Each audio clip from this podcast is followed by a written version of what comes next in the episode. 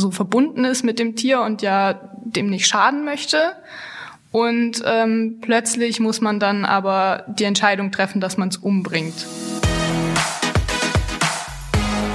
Pet Talks Klartext, der Interview-Podcast von Deine Tierwelt. Hallo und herzlich willkommen zu einer neuen Folge von Pet Talks Klartext, dem Interview-Podcast von Deine Tierwelt. Ich bin Felix Horstmann und in diesem Podcast spreche ich einmal wöchentlich mit wechselnden Experten zu Themen aus der Tierwelt. Für viele Tierbesitzer ist das Haustier heutzutage wie ein Familienmitglied. Und genau wie um ein menschliches Familienmitglied wird getrauert, wenn das Haustier einmal stirbt. Aber wie geht man mit der Trauer am besten um? Mit dieser Frage beschäftigt sich Marion Schmidt vom Institut für Tierhygiene, Tierschutz und Nutztierethologie der Stiftung Tierärztliche Hochschule Hannover. Hallo Marion. Hallo. Marion, was bedeutet der Tod eines Haustiers für die Besitzer? Das ist ganz unterschiedlich. Also in der Regel ist es ja wirklich so, wie du schon gesagt hast, dass die meisten Tierbesitzer ihre Haustiere als Familienmitglieder sehen. Äh, dementsprechend ist es dann natürlich besonders hart, äh, wenn das Haustier dann stirbt.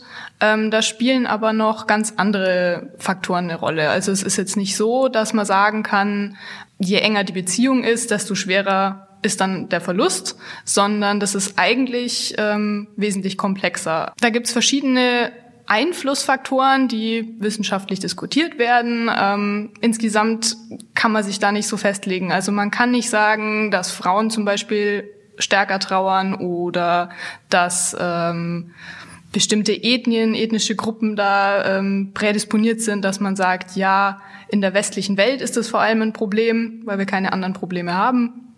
Ähm, das ist absolut individuell und ähm, sehr, sehr komplex. Also eigentlich kann man das weder vorhersagen noch irgendwie abschätzen. Wie entsteht denn so diese enge Bindung, die wir heutzutage zu unseren Haustieren haben? Mm, ich denke, dass das also bei den klassischen Haustieren eben Hunde, Katzen äh, die ja am meisten gehalten werden, da liegt es natürlich daran, dass die den ganzen Tag äh, um die Menschen rum sind, dass man sich den ganzen Tag praktisch mit denen beschäftigt.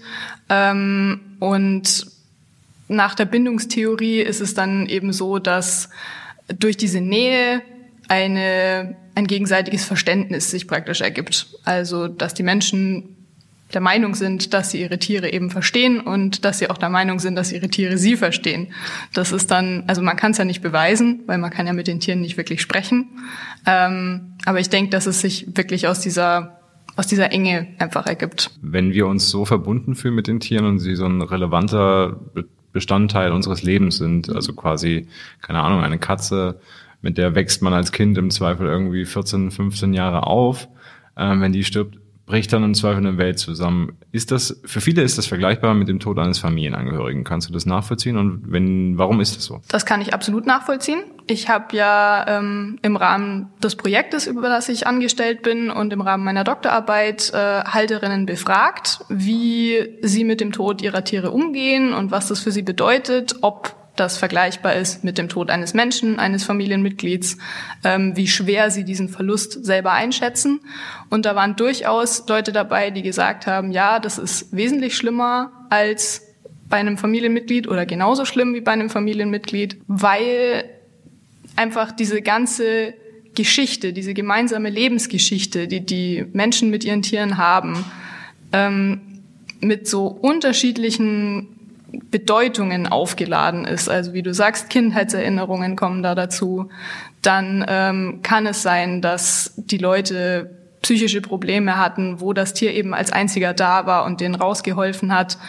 Es kommt, also wie schwer dieser Verlust die Leute trifft, kommt immer darauf an, was sie subjektiv damit verbinden, mit dieser Beziehung, mit dem Tier, was das Tier für sie bedeutet. Persönlich verbinden kenne ich in dem Fall, weil der Familienhund also der Hund meiner Familie damals ist gestorben, da war ich Anfang 20. Mhm. Ähm, der Benazen-Hund äh, ist zwölf, nee, 13 Jahre alt geworden. Für einen Benazen-Hund ja durchaus schon, schon ein stolzes Alter. Ähm, und sie hatte, also sie hatte Krebs und der hat massiv gestreut und war mhm. überall und sie hat aber nicht aufgegeben. Ähm, und wir haben sie da, also meine Familie hat damals entschieden, den Hund nicht sofort einzustäfern, als die Diagnose kam, weil der Tierarzt gesagt hat, dass dass sie dafür halt noch sehr, sehr fit ist, irgendwie ist ganz normal rumgelaufen und hat irgendwie Freude gehabt am Leben.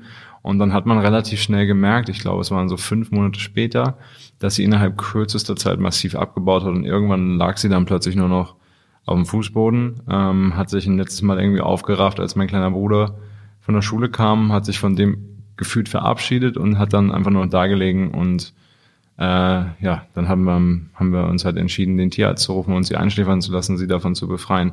Das ist ja auch so ein Schritt, wo man sich dann ja auch lange Zeit danach immer fragt, war das richtig? Also war ich, man fühlt sich dann so ein bisschen wie wie Gott, äh, obwohl man es nicht sein möchte. Ne? Also man muss über Leben und Tod des, des durchaus geliebten Haustieres ohne Frage irgendwie entscheiden. Und das ist ganz schwierig gewesen für, für meine Eltern und auch für mich. Mein Bruder war da nicht ganz involviert, der war noch zu jung, aber das sind dann so Momente, die einen dann schon lange tragen. Und ich konnte damals zum Beispiel tatsächlich auch ein paar Tage nicht arbeiten gehen, mhm. weil es mir total schwer gefallen ist und ich äh, traurig war. Also das sind gerade zwei Aspekte, die eben sehr wichtig sind bei der Trauerreaktion um, um Haustiere. Äh, das ist eben einmal das Gefühl, dass das Tier ein Familienmitglied ist, eben weil man damit aufwächst, dann ist es ein Geschwister oder Kindersatz, sage ich jetzt mal, weil man sich eben ähnlich darum kümmert. Und dann ist es natürlich die Entscheidung, dass man es irgendwann einschläfert. Das ist der Regelfall heutzutage. Und äh, das ist natürlich eine schwierige Situation, eben weil man, wie du sagst, so verbunden ist mit dem Tier und ja dem nicht schaden möchte. Und ähm, plötzlich muss man dann aber die Entscheidung treffen, dass man es umbringt, sage ich jetzt mal überspitzt. Es ist nicht so, dass man das Tier wirklich umbringt also aus meiner Sicht als Tierärztin. Eine ähm, Dozentin hier an der Uni hat einmal gesagt, das fand ich sehr eindrücklich, den Satz, dass wir uns von dieser Vorstellung lösen müssen, dass wir die Tiere umbringen, weil wir ja zu ihrem Nutzen und also nicht Nutzen, aber zu ihrem Wohlergehen und um ihr Wohlergehen bemüht diese Entscheidung treffen. Wir treffen diese Entscheidung ja nicht böswillig, sondern weil wir denen ja helfen wollen. Und äh, deswegen, es fühlt sich im ersten Moment so an, vor allem weil man es nicht, ich denke vor allem, weil man es nicht reflektiert, vielleicht weil man es auch mit dem Tierarzt nicht nochmal reflektiert, diese Entscheidung. Deswegen kann es schon sein, beziehungsweise ist es häufig, dass die Leute sich schuldig fühlen, aber das muss man nicht und das darf man auch nicht. Wie, wie, wie, wie kommt man da voran? Also wie schafft man das da, die Trauer zu überwinden? Äh, das ist ganz unterschiedlich. Also ähm, in meinem Forschungsprojekt ähm, habe hab ich die Leute ja eben gebeten, mir zu berichten, wie sie damit umgegangen sind, was geholfen hat. Und ähm, das ging von, dass sie sich Fotos anschauen, dass sie mit diesen Fotos was gestalten als Erinnerungsstück zum Beispiel. Oder dass sie ähm, Andenken aufgehoben haben. Oder Bestattung spielt eine ganz wichtige Rolle, ähm, auch wegen dieser, diesem Gedenkaspekt und ähm, dass irgendwas noch da bleibt. Ähm, dann gibt's auch Leute, die können das nicht. Für sich persönlich einfach. Ähm, die müssen alle Sachen sofort wegräumen, verschenken, ans Tierheim geben. Ähm, das muss jeder selber für sich rausfinden, was ihm da am besten hilft. Aber ganz, ganz häufig ist es eben so, dass die Leute dieses Bedürfnis haben nach Erinnerungen und nach einem Andenken, wie es eben auch bei Menschen ist zum Beispiel. Kürzlich gelesen, dass man seinen Hund auch, also man kann den Hund einäschern quasi mhm. und dann aus der Asche einen Diamanten pressen. Ja, das geht auch für Pferde zum Beispiel. Für Pferde? Ja. ja ein großer Klunker dann, oder? Mhm. Ja, geht aber auch dann ordentlich ins Geld. Ja, also vor allem bei Pferden ist es so, Bestattung ist schwierig, weil wir in Deutschland kein Pferdekrematorium haben. Da müssen die Nach Leute Dänemark. Dänemark, Niederlande, Frankreich zum Beispiel. Ähm, Pferdebestattung sonst ist in Deutschland überhaupt nicht erlaubt. Also so Erdbestattung geht nicht, höchstens Kremierung, das ist teuer. Ähm, und bei Hunden ist es teilweise, beziehungsweise bei den anderen Haustieren auch so, dass je nachdem, ob ich eine Sammelkremierung mache, also mit mehreren anderen toten Tieren zusammen oder eine Einzeleinäscherung, dass es dann dementsprechend teurer ist. Das hat sich in den letzten Jahr, Jahren oder Jahrzehnten auch massiv äh, irgendwie gedreht, oder? Also früher gefühlt, wenn Tiere eingeschläfert worden sind, ich habe es nie erlebt, aber ich kannte es von, von Schulfreunden ganz damals, wenn, wenn von denen die Katze eingeschläfert werden musste, zum Beispiel, ist sie einfach beim Tierarzt geblieben. Mhm. Und eine Tierärztin hat mir kürzlich erzählt, dass früher war das halt eine riesen Mülltonne, die war gekühlt, da kamen die toten Tiere rein und irgendwann kam dann jemand vorbei, hat die abgeholt und dann wurden sie geschreddert. Ja. Das war ja schon sehr rabiat, wie sie es mir gesagt hat. Also sie hat es mir genau so gesagt tatsächlich. Und da sind wir halt ganz weit von weg. Das ist ja auch ein Zeichen dafür, wie sehr sich das verändert hat über die Jahre. Ähm, Das ist jetzt eine schwierige Sache, weil natürlich ist es so, in den letzten Jahren hat sich das gewandelt. Eben wie du sagst, früher wurden die zu Hause im Garten bestattet, ist heute auch noch sehr häufig, ist heute unter anderem auch sehr aufwendig. Ähm, ich habe zum Beispiel Bilder bekommen von Leuten, die ihre Hunde wie auf einem Friedhof in ihrem Garten bestattet haben, also mit einem Drum und Dran. Früher war das natürlich eher einfach, sage ich jetzt mal, wie du sagst, bleibt beim Tierarzt oder wird halt so schmucklos begraben irgendwie.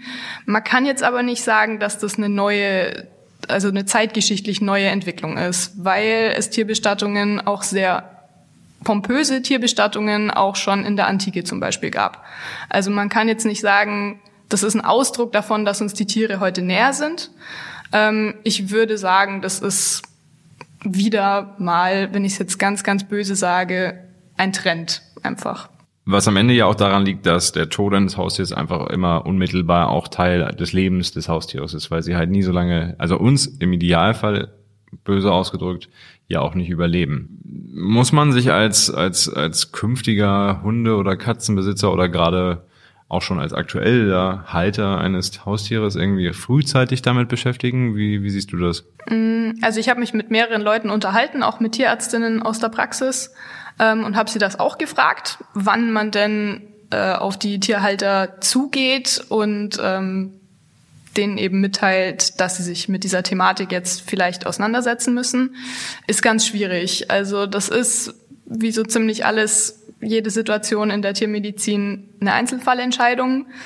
Man sagt immer so salopp, es ergibt sich, aber es ist tatsächlich so, dass man das schlecht festmachen kann. Also eine Tierärztin meinte, bei einem Welpen würde sie das zum Beispiel nicht ansprechen, weil das total ab vom Thema ist in dem Moment. Das wäre auch ein bisschen absurd, ne? Also ja. wenn ich, wenn, wenn ich mir einen Welpen hole und der erste Gedanke, den ich mit dem Welpen verbinde, ist, okay, der stirbt wahrscheinlich in zwölf Jahren, dann hole ich mir, mir wahrscheinlich auch nicht mehr. Genau, so ist es. Also der Zeitpunkt wäre jetzt wahrscheinlich ein bisschen unglücklich. In der Regel ist es in der Praxis so, dass ähm, wenn, der, wenn das Tier eben schon älter ist oder wenn eine wenn es ihm sehr, sehr schlecht geht und eine OP zum Beispiel ansteht, eine Operation, dass äh, die Tierärzte dann darauf aufmerksam machen, es könnte sein, dass das Tier eben nicht mehr so lange lebt und dass die Halter sich ähm, mit der Thematik eben einschläfern und Tod und Verlust des Tieres wahrscheinlich jetzt auseinandersetzen müssen. Okay, und wenn der, wenn das Tier dann sterben sollte, dann gibt es verschiedene Herangehensweisen. Du hast es eben schon gesagt. Ähm, manche setzen sich mit, den, mit, mit dem Tod des Tieres äh, gar nicht mehr auseinander im Zweifel, sondern erinnern sich lieber an die schönen Momente, gucken sich Fotos an. Äh, andere verschenken alles, was an das Tier erinnern kann, um diese schmerzhaften Erinnerungen loszuwerden. Ähm, Gibt es noch andere Wege, um über die Trauer hinwegzukommen? Für einige Halter ist es dann auch ganz wichtig, dass sie sich eben ein neues Tier zum Beispiel anschaffen.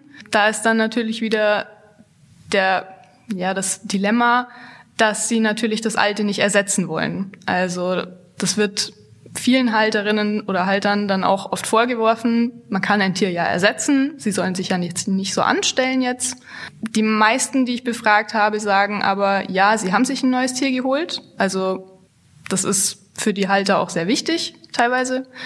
Ähm, die betonen dann aber meistens im selben Atemzug, dass es eben kein Ersatz sein soll. Also dass sie einfach persönlich nicht ohne Tiere leben können und diesen Kontakt einfach brauchen, diese Nähe brauchen ähm, und diese Qualitäten brauchen, die Tiere eben haben und die Menschen auch nicht immer haben. Ja, in dem Sinne, ähm, wenn ein Haustier stirbt, ist das immer eine sehr traurige Sache. Das haben wir gerade nochmal festgestellt und äh, weiß auch jeder, der es schon mal erleben musste. Wie man als Tierbesitzer damit umgeht, damit habe ich mit Marion Schmidt von der Tierärztlichen Hochschule Hannover gesprochen. Vielen Dank fürs Gespräch, Marion. Bitteschön, immer gerne. Und wir sind damit auch schon wieder am Ende dieser Folge angelangt. Lasst mich gerne wissen, wie euch der Podcast gefallen hat und welche Themen ihr euch in einer der künftigen Folgen von Pet Talks Klartext wünschen würdet. Ihr erreicht mich per Mail bei Instagram oder in der neuen Deine Tierwelt Community und alle Folgen gibt's wie immer bei Spotify, Deezer oder der Podcast-App deiner Wahl. Und natürlich, das wisst ihr inzwischen, aus Gründen nicht bei YouTube, denn ist ja ein Podcast. In diesem Sinne, vielen Dank fürs Zuhören und bis zum nächsten Mal.